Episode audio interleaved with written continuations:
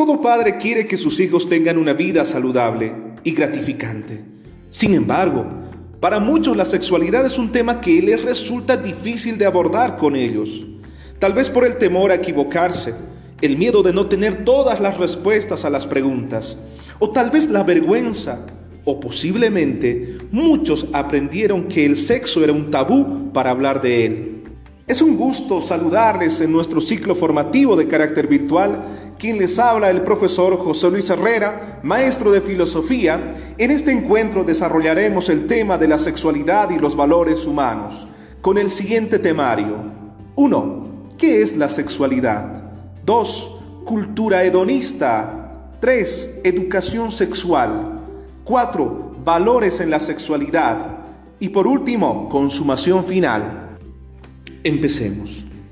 La Organización Mundial de la Salud define a la sexualidad como un aspecto central del ser humano, presente a lo largo de su vida, abarca el sexo, las identidades, los papeles de género, el placer, la intimidad, la reproducción y la orientación sexual.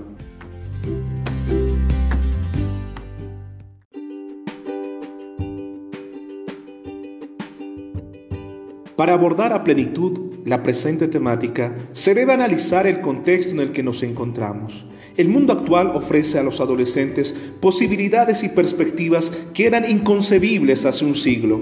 Computadoras, mayor esperanza de vida, accesibilidad a todo el planeta a través del Internet, la televisión, los satélites, viajes, entre otros. Varias investigaciones han demostrado que la información por sí misma no es dañina ni provoca mayores inquietudes. Lo que ocasiona efectos negativos es la manera como se comunica.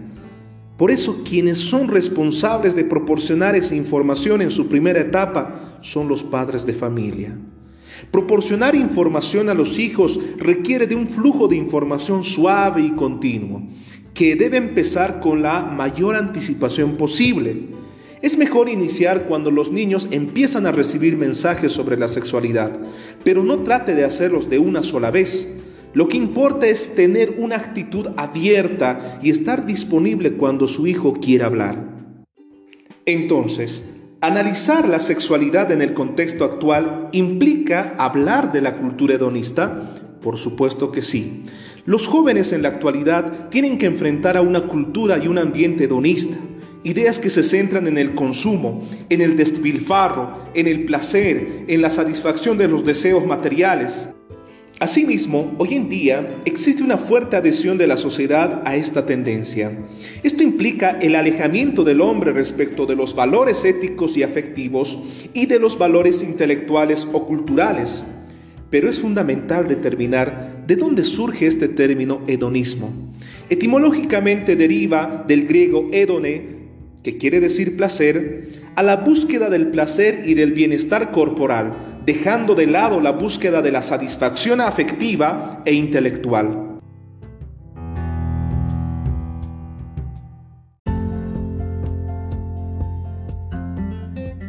Haber analizado la cultura hedonista implica hablar de educación sexual en la actualidad.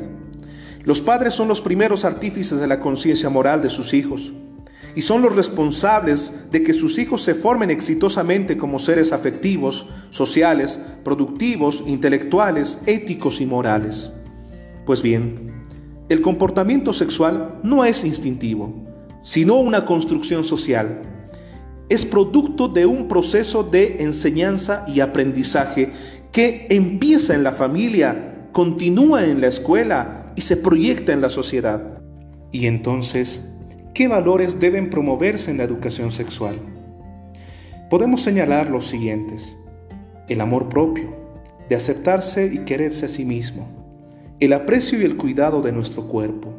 El respeto de la propia dignidad y la dignidad de los demás. Reconocer y controlar nuestras emociones. Fortalecer el diálogo ya que hablar de sexualidad debe ir asociada a la ternura, la nobleza y los delicados sentimientos ser honestos con uno mismo y con los demás, y entre otros valores que deben puntualizarse esencialmente en la formación de la educación sexual. Fue un gusto haber compartido el presente tema con ustedes, queridos estudiantes. Será hasta otra oportunidad si Dios así lo permite. Se despide su servidor José Luis Herrera.